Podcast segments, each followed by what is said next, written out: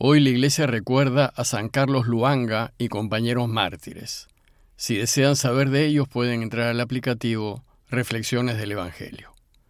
Y el sábado de la octava semana del tiempo ordinario, el Evangelio que toca es el de Marcos 11, 27 al 33. En aquel tiempo Jesús y los discípulos volvieron a Jerusalén, y mientras paseaba por el templo, se le acercaron los sumos sacerdotes, los escribas y los ancianos y le preguntaron, ¿Con qué autoridad haces esto? ¿Quién te ha dado semejante autoridad? Jesús les respondió, Les voy a hacer una pregunta, y si me contestan, les diré con qué autoridad hago esto. ¿El bautismo de Juan era cosa de Dios o de los hombres? Contéstenme. Se pusieron a deliberar. Si decimos que es de Dios, dirá, ¿y por qué no le creyeron? Pero como digamos que es de los hombres, temían a la gente porque todo el mundo estaba convencido de que Juan era un profeta. Y respondieron a Jesús, no sabemos. Jesús les replicó, pues tampoco yo les digo con qué autoridad hago esto. El texto de hoy empieza diciéndonos que Jesús y sus discípulos volvieron a Jerusalén. Recordemos que Jesús, en su peregrinación a la capital para celebrar la Pascua, decidió alojarse en Betania, en casa de los hermanos Lázaro, Marta y María, lo que le significaba madrugar todos los días para ir temprano al templo. Según el texto, Jesús empieza un nuevo día en la ciudad, y al llegar se dirige directamente al templo. El templo y sus dependencias se ubicaban en una gran superficie de unos 500 metros por 300 metros, es decir, unos 150.000 metros cuadrados, que equivalía más o menos a un quinto de la ciudad de entonces. Y el edificio principal, el Santo de los Santos, se encontraba al centro, rodeado de otros edificios y patios. Nos dice Marcos que Jesús paseaba por el templo, por esa gran explanada, y entonces dice el texto que se le acercaron los jefes de los sacerdotes, los maestros de la ley y los ancianos. Recordemos que el día anterior Jesús había realizado una acción simbólica, desconcertante, que causó una reacción de rechazo inmediata por parte de las autoridades judías, y fue la expulsión de los mercaderes del templo. Se trató de un acto temerario, pues Jesús atacó al centro del poder económico de Israel. Ante ese hecho, la reacción de las autoridades judías se hizo notar inmediatamente en la serie de controversias que siguió, en donde Jesús va a discutir con diversos grupos del judaísmo de entonces, sacerdotes, ancianos, fariseos, saduceos y herodianos. Y Marcos ubica todas estas discusiones en una larga jornada, en un solo día, a fin de resaltar la fuerte oposición que tuvo Jesús. Todas estas controversias estuvieron orientadas a cuestionar la autoridad del Señor. En este caso, cuestionar la autoridad para arrojar a los mercaderes del templo. En el relato de hoy, los primeros en acercarse a Jesús para cuestionarlo fueron los miembros del Sanedrín o el Consejo de Ancianos, que era el órgano legislativo y judicial y el de mayor poder en Israel. Es curioso que Marcos nombre aquí con detalle a los tres grupos que componían el Sanedrín, pues nos dice que fueron los sumos sacerdotes, los escribas y los ancianos. Bueno, pues el hecho de que se acerquen a Jesús ya nos indica que el Sanedrín en pleno tenía una posición clara respecto a él y que su cuestionamiento iba en serio. Es de notar que esta es la única vez en Marcos que los jefes del pueblo se van a acercar a Jesús. Su postura usual era de total indiferencia y menosprecio hacia él. Pero lo hecho por Jesús el día anterior los puso en alerta total. Se sintieron directamente atacados y le exigieron a Jesús que demuestre que tiene la autoridad para hacer lo que hizo, pues consideraron que no solo les había quitado la autoridad que le correspondía, sino que ahora veían amenazado su prestigio y sus ingresos. Por eso quieren saber con qué derecho Jesús hizo lo que hizo. Entonces se lo van a decir públicamente. ¿Con qué autoridad haces estas cosas? Es decir, echas a los mercaderes del templo. ¿Quién te ha dado autoridad para actuar así? ¿Quién te has creído ser? No puedes andar por el templo decidiendo y ordenando lo que te plazca. Y así, después de lo sucedido el día anterior, le piden que muestre sus credenciales, que diga quién lo autorizó, que declare públicamente quién se cree ser. Quieren pues llevarlo al terreno jurídico, a lo legal. Pero Jesús no se amilana ante el ataque y no responde directamente. Más bien, en vez de hacerlo, les pone una condición y les dice, también yo les voy a hacer una pregunta, contéstenme, y les diré con qué autoridad hago esto. Es decir, cuestiona su respuesta a la respuesta de ellos, desafiando aún más su autoridad.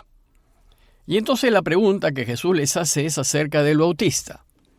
Juan Bautista era un profeta que hablaba en nombre de Dios, proclamaba la venida del reinado de Dios e invitaba a un bautismo de conversión.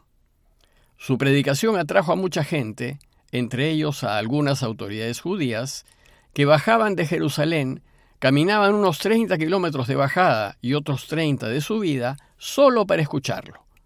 Y en su prédica desafiante era muy crítico del templo y de su culto. Y debido a esas críticas, las autoridades no lo querían. Pero Juan tampoco tenía autoridad oficial o delegada del templo para predicar. Entonces la pregunta que Jesús les hace es acerca del bautismo de Juan, un bautismo que ellos menospreciaban. Y les dice, ¿de dónde venía el bautismo de Juan? ¿De Dios o de los hombres? Con esta pregunta puso al Sanedrín en una posición incómoda, obligándolo a definirse. Y entonces los combina a responder, contéstenme, y tomen una postura ante Juan y su bautismo. Era una pregunta muy incómoda para ellos, y de esta manera y con su pregunta, el interrogado se convierte en interrogador. Ciertamente la pregunta de Jesús los puso en aprietos, pues dice el texto que intentaban ponerse de acuerdo. Parece que había opiniones contrarias entre ellos acerca de qué responder y el silencio que siguió a la pregunta de Jesús, mientras se ponían de acuerdo, los llevó a admitir implícitamente que Juan habló en nombre de Dios y que su bautismo era de origen divino. Ellos razonaban así. Si decimos que es de Dios, Él dirá, y entonces, ¿por qué no le creyeron? Luego, si bien una alternativa era aceptar que el bautismo de Juan venía de Dios, aceptarlo sería admitir que Juan hablaba verdad, y entonces entrarían en contradicción, pues ellos habían estado en contra de Juan. Además, si admitían que su bautismo venía de Dios, ellos sospechaban que Jesús les iba a preguntar, y entonces ¿por qué no le creyeron? Y quedarían muy mal ante el pueblo. La otra alternativa era decir que su bautismo era terreno, que es lo que ellos sostenían. Pero piensan, ¿cómo vamos a responder que era de los hombres? Pues si decimos lo que pensamos, la gente se irá contra nosotros. El texto nos dice que ellos le tenían miedo a la gente, porque todos consideraban a Juan como profeta. Lo cierto es que con cualquier respuesta que diesen, iban a tener problemas con la gente. Entonces su decisión fue optar por el silencio, y decidieron no pronunciarse. Es decir, se pusieron de acuerdo para dar una respuesta cómoda, no comprometedora. Y de esta manera, y lavándose las manos, dice el texto que respondieron a Jesús, no sabemos. Se negaron a contestar debido a cálculos políticos, pero no porque no supiesen la respuesta, sino para no quedar mal. Su objetivo era no llegar a la verdad para no ver amenazado su poder. Querían continuar en sus puestos, con sus privilegios y sus ingresos, teniendo a la gente de su parte, aunque ello significase no ponerse del lado de la verdad. Desgraciadamente, así es como se comportan los que se guían por los valores del mundo. Siempre van a privilegiar su conveniencia y sus intereses por delante de lo que es correcto, de lo justo, de la verdad. Y deciden no reconocer la verdad para no poner en riesgo lo que tienen y quieren. Y entonces, ante su negativa a responder, Dice el texto que Jesús les contestó, pues tampoco yo les digo con qué autoridad hago estas cosas. Jesús sabe que no es que no sepan la respuesta, sino que no quieren responder. pero su respuesta no comprometida es en realidad una admisión implícita de que la misión de Juan viene de Dios. Y por tanto es un reconocimiento tácito de que la misión de Jesús también viene de Dios y que su autoridad también. Es decir, que Él es un enviado de Dios y sin embargo esto no lo quieren aceptar. Y así la discusión llega a un punto muerto, pues ambas partes se niegan a responder. Pero queda claro ante los oyentes, aunque implícitamente, que las autoridades reconocen el origen divino del bautismo de Juan, de lo que se deduce el origen divino de la misión de Jesús.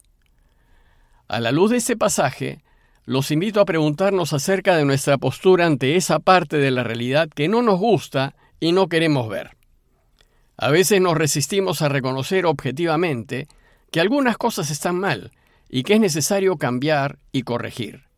Pero reconocer esto supone perder ciertas ventajas y beneficios. Y entonces actuamos como los dirigentes judíos. Debemos considerar que el camino de Jesús consiste en reconocer siempre la verdad, aunque la tengan mis enemigos, y aunque hacerlo no nos guste o nos perjudique. Pidámosle pues a Dios que habite en nuestros corazones, para que la verdad esté siempre con nosotros y para que la elijamos siempre, aunque al hacerlo perdamos algunos beneficios. Parroquia de Fátima, Miraflores, Lima.